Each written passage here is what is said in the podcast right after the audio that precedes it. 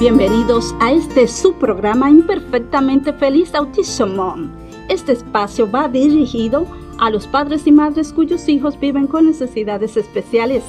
Les acompaña Ana Vargas, madre de dos personas maravillosas, ambas diagnosticadas con autismo. En el aire, la profesional de la salud mental con especialidad en programación neurolingüística y coach para padres de hijos con necesidades especiales.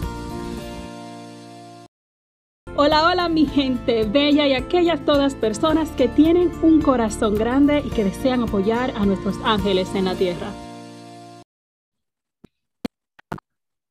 Saludo mi gente hermosa y bienvenido una vez más a su programa Imperfectamente Feliz Autism un espacio dirigido para padres, madres con hijos con necesidades especiales y como ustedes saben, para todas aquellas personas que tienen un corazón grande y que desea ¿verdad? apuntarle a nuestros ángeles en la tierra. Hoy tengo como invitada especial a Norma Camero Reno, una líder comunitaria de la Bahía de Tampa, el cual vamos a estar conversando con ella y aprendiendo un poco más sobre lo que Norma hace. Muy buenos días, Norma, ¿cómo estás? Y muchísimas gracias por aceptar la invitación. Muy buenos días, encantada de estar en tu programa y como siempre aquí dispuesta para mi comunidad. Ya, gracias, gracias. Mira, Norma, yo te conozco a ti, pero nuestra comunidad no. Entonces, a mí me gustaría que tú nos hables un poco sobre ti, de dónde eres, qué haces, a qué te dedicas. Cuéntanos un poco. Bueno, yo soy venezolana. Eh, tengo en Estados Unidos más de, más de 42 años hasta ahora. Eh, he llevado una vida muy feliz, de, mucha entrega, de mucho amor hacia mi comunidad, con una, familia bellísima, eh, un marido que ya se fue eh, hace 12 años, y luego que él se marchó, yo me dediqué definitivamente a la comunidad, al trabajo comunitario, al voluntariado, y eso es lo que he hecho por ya casi 13 años con diferentes organizaciones en la Bahía de Tampa. Mi nombre es Norma Camero Reno, soy abogada, eh, nunca dejo de estudiar, mi marido decía que yo era una estudiante profesional, ahora estoy haciendo una maestría en Derecho Penal Internacional y sigo mi preparación eh, siempre con la finalidad de ver cómo ayudo al prójimo, cómo puedo llegar, cómo puedo hacer llegar ese pedacito de, de conocer, ese poquito de conocimiento o esa educación que yo he adquirido a través de los años. Eh, siempre, siempre con mi, con mi comunidad al lado, eh, en diferentes organizaciones, como ya dije. Actualmente estoy un poco más retirada de las diferentes organizaciones hispanas y, o de todas las organizaciones por mis estudios. Ahorita solo trabajo con SHAC, que es el Sheriff Advisory Board, la consejería asesora del sheriff y con la Casa Venezuela. Esas son las dos organizaciones a las que, con las que yo trabajo hasta ahora por motivos de estudio. Pero apenas termine los estudios, pues continuaré ayudando a mi comunidad. Muy bien, vuelve y te reincorporas. Muy bien, muy bien. Más qué lindo lo que haces, de verdad que sí. ¿Y cuáles son los actos de caridad a los cuales te dedicas más en la Bahía de Tampa. Sé que estás haciendo de la pausa, como explicaste, porque estás estudiando, ¿verdad? Este, en tu maestría. Pero cuando tú te dedicabas bien y lleno a nuestra comunidad, eh, ¿cuáles eran las, eh, las obras de caridad a las cuales tú te dedicabas más? Bueno, estaba, estaba con todas las organizaciones hispanas, en realidad, pero estuve más de tres años con caridades católicas en el área de inmigración, eh, sobre todo con el, abuso doméstico. Eh, me dediqué con ellos a, tratar de ayudar a aquellas mujeres que sufrían de abuso doméstico y que eh, tenían la posibilidad de aplicar para, para regular su estatus migratorio. Entonces lo hacíamos allí y como en realidad eh, o regularmente ese tipo de personas tiene tan pocos ingresos o no tiene ninguno, eh, precisamente porque viven una vida tan, tan dura al lado de su pareja. Entonces a esa gente yo me dediqué porque esa gente había que hacerle sus papeles y no se le podía pedir nada, no se le podía cobrar nada. Entonces, ese era el trabajo que yo hacía en Caridades Católicas. Y después con las diferentes organizaciones, siempre, primero que hacíamos inmigración, segundo que hacíamos ayuda con, con, comidas, con eh, envíos de medicamentos a Venezuela, envíos de, de, eh, comida no, no perecedera, porque precisamente había una crisis humanitaria muy grande en Venezuela. Y con otras organizaciones también como la organización SHE, como la organización de Kerry Carrasco Foundation y la organización de Carlos Carrasco Foundation. Eh, estuve también con la, uh, los hispanos en Tampa Hispanic Heritage y también estuve como vicepresidenta de los derechos humanos del condado de Hillsborough. Entonces, eh, ha sido bien completo el trabajo que yo he hecho, bueno, y que quiero seguir haciendo. El último trabajo que hice antes de empezar la pandemia, eh, nosotros, yo me reuní con otras dos personas y decidimos que íbamos a dar clases de inglés, cívica y gobierno porque era muy importante para la gente que llegaba a nuestro condado que supiera cómo se manejaba el gobierno, que supiera cómo vivir en, en, otro ambiente, en un país del primer mundo, eh, cómo respetar la ley, eh, cómo hacer las cosas más fáciles verdaderamente, porque uno llega a un país, no habla el idioma, no conoce las leyes y se hace bastante difícil. Ese, ese curso que nosotros iniciamos fue un éxito un éxito total. Nuestros estudiantes salieron, eh, no hablando perfecto, por supuesto, pero se podían defender para buscar un trabajo y podían también eh, defenderse en el aspecto eh, legal, que sabían que era lo que tenían que hacer y el, el, peligro que representaba el no respeto a la ley en este, en este país. Eso fue un éxito y tuvimos que suspenderlo por el COVID. Eh, por cierto, aprovecho para darle las gracias a la Universidad Ana Geméndez que nos cedió una habitación para que nosotros diéramos esas clases y a mis compañeros que me ayudaron, a Pablo, eh, Pablo, eh, mm, Pablo Martínez y Kathleen Carballo, que fueron las personas que estuvieron a mi lado y me ayudaron. También a Tony Carvalho, a Tony, Tony que, que les dio eh, las, herramientas como eh, los iPads para que ellos pudieran no solamente estudiar en el salón, pero también en sus casas.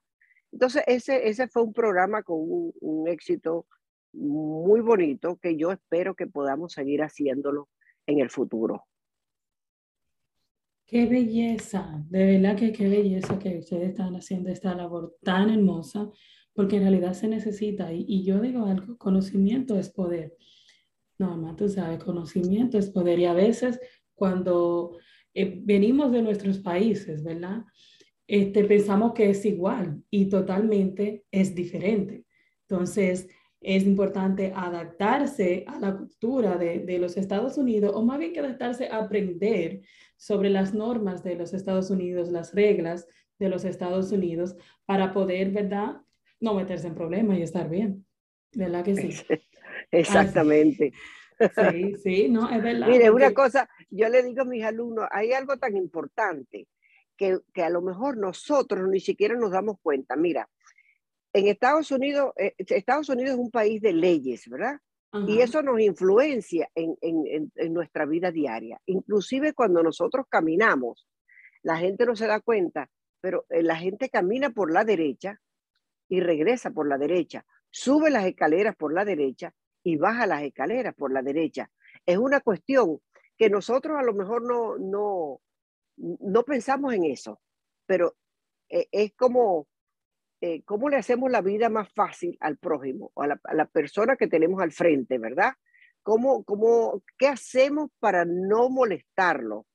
Para que ellos eh, se sientan bien en su ambiente y nosotros también aprendamos esas reglas. Entonces, cosas sencillas, pero que se nos olvidan y que es importante que se les recuerde a la gente. Y, y verdad que cuando yo hablo con mis estudiantes me dicen, caramba, yo no había pensado en eso, pero es verdad. Eh, hay que recordarle. O, cuando uno dice, mira, eh, el agua en, en este país es bien cara.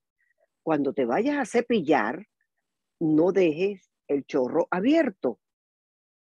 ¿Verdad? Si te vas a cepillar, cierra el chorro, porque viene de un país o viene de otro país donde nosotros no tenemos esas costumbres. Dejamos el chorro abierto, pero en este país son cosas sencillas, pero que nosotros debemos, el día a día debemos aprenderlo. Así mismo es. Y Norma, eh, ¿qué te motiva a ayudar a las personas en tu comunidad? Bueno, eso es una historia de, desde mi niñez. Ah, yo tuve una mamá que, que, yo la considero una santa, porque mi mamá, eh, a pesar de que nosotros fuimos pobrísimos, nosotros tuvimos una, una, una, vida dura, pero sin embargo había tanto amor que no sabíamos que, que, éramos pobres, no nos dábamos cuenta que éramos pobres, porque había amor. Y cuando hay amor eh, y cuando crees en Dios, todas las cosas funcionan bien. Mi mamá siempre ayudaba al que necesitaba y eso que era, nosotros éramos muy pobres. Pero cuando pasaba alguien por allá y le decía, mamá chicha, eh, ¿cómo están? Bien, hijo, ¿comiste? No, mamá chicha, no he comido. Pasa. Siempre mi mamá tenía un plato de comida para el que lo necesitara. Entonces mi casa siempre funcionó de esa manera. Lo que hay en esta casa es de todos no es de uno. Y mamá tuvo tres hijos, pero crió cinco más que se los dieron. En aquella época, pues las madres que no podían tener a los hijos se las daban a los amigos para que los ayudaran a criar. Y mi mamá crió cinco hijos. Nunca eh, vimos diferencia entre un hijo y una persona adoptada. No, todos éramos iguales en la casa de mi mamá. Y con esa igualdad y con ese amor, y con, ese, con esos ánimos de compartir, yo me crié. Y eso ha sido mi influencia toda la vida. Yo siempre pienso que en la misma manera que tú compartes, en la manera que tú das, de esa misma manera, tal vez mucho más, vas a recibir. Lo que tú le entregas al universo, eso es, es, increíble de lo que tú puedes recibir cuando tú haces un acto de bondad, cuando tú haces un compartir, amor, un abrazo, algo simple, pero que significa mucho para muchas personas, con la seguridad de que vas a recibir mucho más de lo que estás dando. Ese siempre ha sido mi lema y por eso me entrega a la comunidad. Primero porque lo puedo hacer. Mi marido siempre me decía, eh, no, no estudies tanto, deja de estudiar, ah, ah, pero si es lo que te gusta, hazlo. No me, voy a, no me voy a poner. Pero si tienes otra cosa que te gusta hacer, también debes hacerla. Y en realidad lo que siempre me llamó la atención fue ayudar, enseñar sobre todo. Por eso me sigo instruyendo, por eso sigo estudiando, porque pienso que lo que yo sé lo puedo compartir, lo puedo, lo, lo, puedo transmitir a aquellas personas que lo necesiten. Y, y, sin ningún interés, y, sino con, con amor y, y, dar ganas de que, bueno, de que esa persona esté bien, porque la medida que la comunidad tuya esté bien, tú vas a estar bien. Así mismo, mire, yo te iba a preguntar cuál era tu pasión, pero ya en realidad, ya en realidad se siente que es tu pasión ayudar a los demás. Esa es mi pasión. Ojalá pudiera tener un, un, un, gran colegio donde pudiera albergar mucha gente y, bueno, y enseñarle lo poco, lo mucho que yo sé y, y buscar voluntarios que también pudieran hacer lo mismo que yo. O, o, o transmitir pues ese, esos conocimientos. A mí me parece que todos los problemas del mundo se solucionan con la educación. Lamentablemente tenemos ciertos regímenes que no, no permiten que la educación llegue a la gente, pero si nosotros educamos nuestra comunidad, vamos a tener una comunidad sana, vamos a tener una, una comunidad buena y vamos a tener una comunidad que va a saber defenderse por sí misma. Así mismo es. Ay, ay, Norma, de verdad que qué hermoso tenerte aquí y estar aprendiendo contigo. Yo estoy emocionada, yo estoy emocionada porque sí, porque tú sabes que a mí también me gusta ayudar mucho en la comunidad y, y he, y he participado en, en diferentes organizaciones. Y esto, para hacerlo, tiene que gustarte, tiene que ser tu pasión. ¿entiendes? Porque si no, no, va, no vas a hacerlo bien.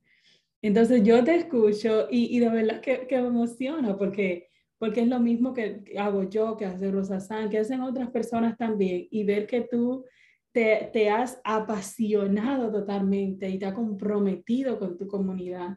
Eh, y, y, a pesar que no solamente con tu comunidad eh, venezolana, en realidad todo el que quiera de cualquier, de cualquier nacionalidad, venga, que si yo puedo lo ayudo y si no te guío. Tú sabes. Y, y de la misma forma, eh, en, en, la misma medida que he ayudado a mucha gente en esos aspectos, también lo he hecho en la política, me he metido en la política precisamente buscando la ayuda para Muy ver bien. cómo uno soluciona esos problemas que tienen nuestros países. No ha, no ha sido muy fácil, ha sido un trabajo cuesta arriba y, y no he logrado mucho, pero yo pienso que uno tiene que seguir luchando, no porque uno no haya conseguido el éxito rápidamente, quiere decir que uno tiene que claudicar o decir no lo voy a hacer más, no, no, no, uno tiene que continuar, aunque sea un paso a la vez, debe continuar haciéndolo, porque es mucha la necesidad que hay en el mundo, sobre todo en Latinoamérica y tú sabes cómo son nuestros países, todos los, los, problemas que se presentan en nuestros países.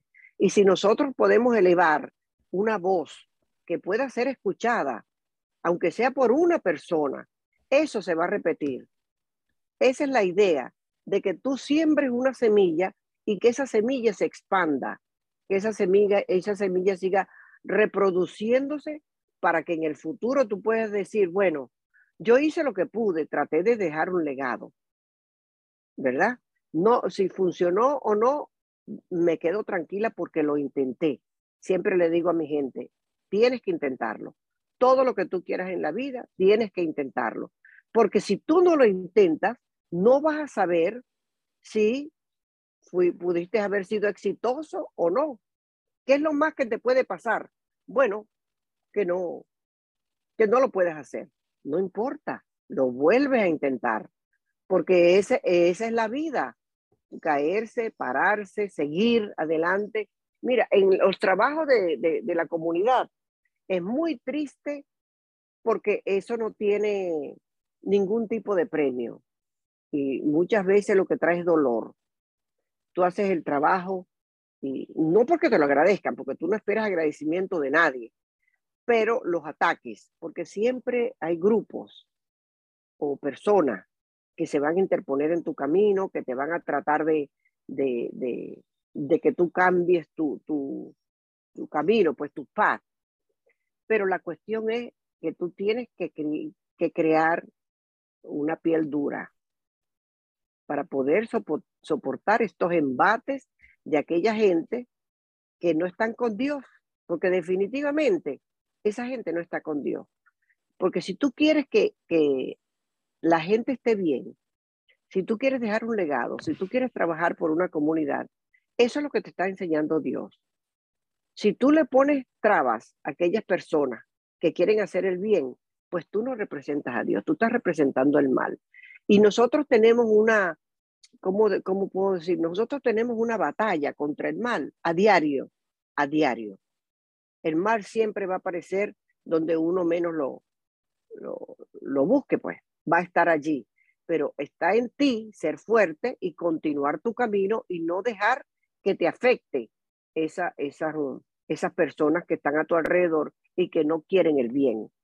Entonces, siempre hay que, hay que seguir adelante, no hay que claudicar, siempre con una comunidad eh, activa, siempre como una comunidad con mucho amor y ver hasta dónde tú puedes ayudar a esa gente que lo necesita.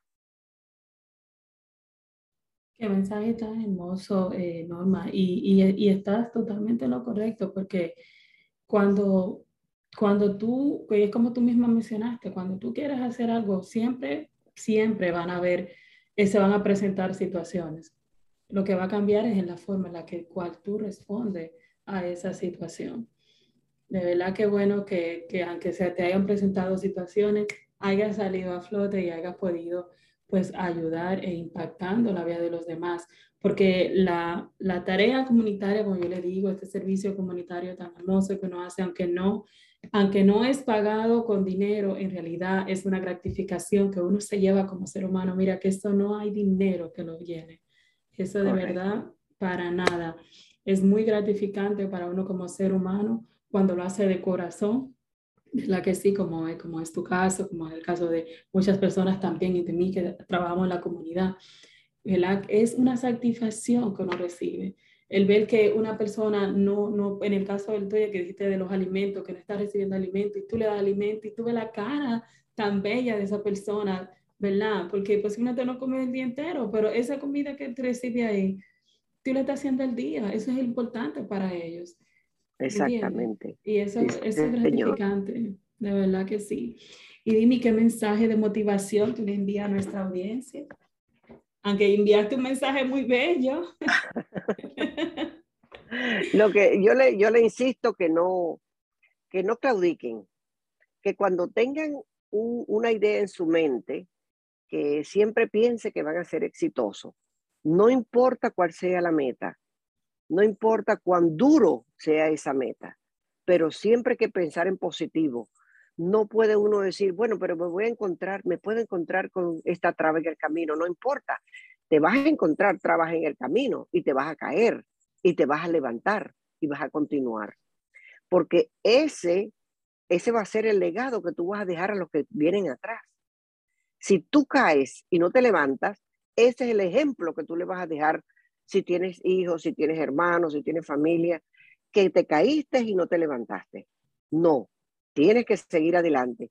Los sueños se hacen realidad. Yo soy un ejemplo de que los sueños se hacen realidad. Yo me fui a estudiar a la escuela de, Derecho, hice una maestría en Derecho Internacional y Negocios Internacionales y no pensaba que podía hacerlo. Yo dije, no, esto es demasiado para mí. Yo no entiendo este lenguaje, estoy hablando otro lenguaje. No es inglés, no es español, este es otro lenguaje que es el lenguaje jurídico. Entonces, para mí fue sumamente duro, pero así como fue duro, así fue la satisfacción que recibí cuando terminé. Entonces, ¿qué pasó? Que si la gente estudiaba cuatro horas, yo tenía que estudiar ocho horas, ¿verdad? Yo tenía que estudiar el doble de lo que estudiaban los norteamericanos, pues la gente que hablaba inglés como primer lenguaje. Entonces, eh, fue duro, claro, me caí, sí, lloré, sí, pero conseguí el objetivo final, que era terminar. Hoy estoy haciendo una maestría en Derecho Penal Internacional. ¿Es duro? Sí. ¿Me voy a caer? Sí, pero me voy a levantar e igualito voy a terminar, porque ese es el, el, el punto final. Voy a ser exitosa. ¿Por qué? Porque yo tengo una comunidad, yo tengo una comunidad que servir, yo tengo una comunidad que está esperando, ¿verdad? Esos conocimientos que yo les puedo dar yo estoy esperando un país, mi país, Venezuela, que se puede beneficiar con estos conocimientos. Entonces, los años que me quedan de vida, pues los voy a dedicar a, mis comunidades, Estados Unidos y Venezuela, y todo el país que lo necesite. No se, no, se, no, no se caigan y no se levanten. Si se caen, levántese y sigue el camino. Ese es el consejo que le doy. Muy bien, eso, eso, eso, eso, así es. Ay, Dios mío, qué bello. qué bello, qué bello. Eso es así, así mito para atrás y para coger impulso. Bueno, yo siempre digo, solo mire para atrás para perdonar y para agradecer, porque un corazón... Sobre todo agradecer. Exacto. Sobre todo agradecer. Todos los días agradezcan, porque es un milagro que todos los días uno abra los ojos. Eh, mucha gente dice, bueno, eh, nunca piensa en eso, nunca piensa que estoy viva, que siento, que veo, que abro los ojos y, oh, otro día más. Eso es un milagro. Ya la vida es un milagro. Entonces, todos los días uno tiene que agradecer. ¿Y a quién le va a agradecer? A Dios, a la vida, porque estás todavía vivo, estás disfrutando. Y sobre todo si estás disfrutando como nosotros, los que trabajamos con la comunidad. Cada día es un despertar, cada día es un aprender cada día, es darle a esa comunidad lo que necesita. Muy bien, mira, Norma, gracias, de verdad que sí, excelente. ¿Y cómo, Norma, cómo se pueden comunicar contigo? Bueno, en las redes me pueden, Sí, en las redes sociales me encuentran como Norma Camero Reno. En, en Facebook, Norma Camero Reno. En, ah, también en Instagram, Norma Camero Reno. Y en. ¿Cuál más? ¿Cuál otra? No sé si eh, tiene, si tiene TikTok, no sé qué otras redes sociales. no, pero nada más comunes son esas, Facebook ¿Tú sabes que, Tú sabes que con TikTok tengo un problema. Tengo un problema. Porque TikTok es chino. Y yo tengo un problema. No voy a abrir TikTok, no voy a hacer TikTok. No lo voy a hacer. Okay. yo tengo un problema porque ah, el mundo ha sufrido mucho por esto. Entonces no, hasta allí no llego. Ok, no está bien, pero con Facebook e Instagram, que nuestra gente te siga si tienen preguntas, porque eres una persona muy, muy influyente en nuestra comunidad y, que, y con mucho para, para ofrecer. ¿verdad? Y vas a continuar pues ofreciendo más. A la orden, a la orden, siempre a la orden. Cualquier pregunta, cualquier exposición que quieran que yo haga, eh, mándenme un mensaje. Yo contesto todos mis mensajes. Todos los días yo chequeo mis mensajes y los contesto. Si me mandan un email a normacr.aol.com, también los contesto. También. Y el teléfono no deja de sonar. Hasta en la noche, cuando me llaman de un hospital a medianoche, Norma, necesitamos un notario que alguien está muy mal y necesita. Claro que sí, claro que sí. También voy, también lo hago, porque eso es parte de mi trabajo con la comunidad. Si me necesiten en alguna parte, yo voy a estar ahí. Muy bien, muy bien, Norma. Y otra cosa, quiero aprovechar que dijiste que eres de Venezuela para, para saludar a nuestra gente bella de Venezuela que nos están escuchando, que también si tienen preguntas se pueden contactar con Norma para que así la pueda guiar, ¿verdad que sí? Este, Norma, gracias. Gracias por aceptar la invitación, perdón. Gracias, de verdad, un honor grandísimo tenerte aquí. El honor es mío contigo, el honor es mío contigo con todo el trabajo que tú haces. Yo sé el trabajo que tú haces y el sacrificio que has hecho toda tu vida. Tú, tú eres de las personas que uno admira porque estás allí haciendo una labor tan increíble que, que uno dice, wow, eh, ella, ella supo canalizar su dolor para convertirlo en trabajo hacia su comunidad. Y eso para mí es muy grande. Yo te felicito y te admiro por lo que tú haces y, y siempre vas a tener una, una admiradora incondicional en mí. Muchísimas gracias, gracias de corazón, de verdad, por tus hermosas palabras. Muchas gracias.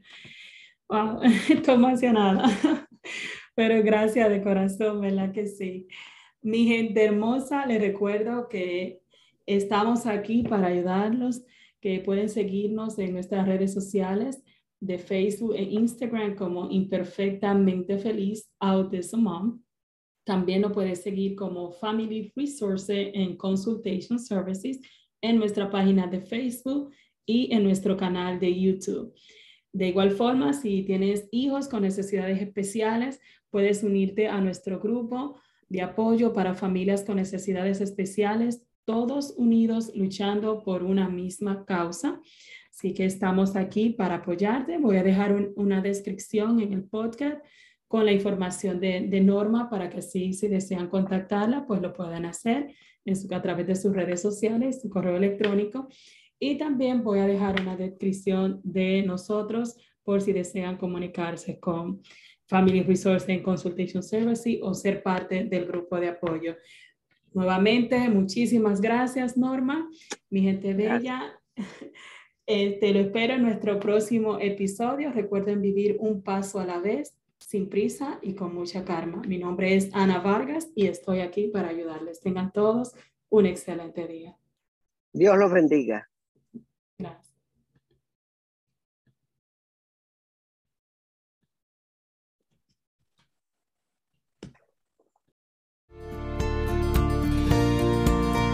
Inmenso cariño y satisfacción del deber cumplido, les invitamos a conectar en una próxima entrega de Imperfectamente Feliz Autism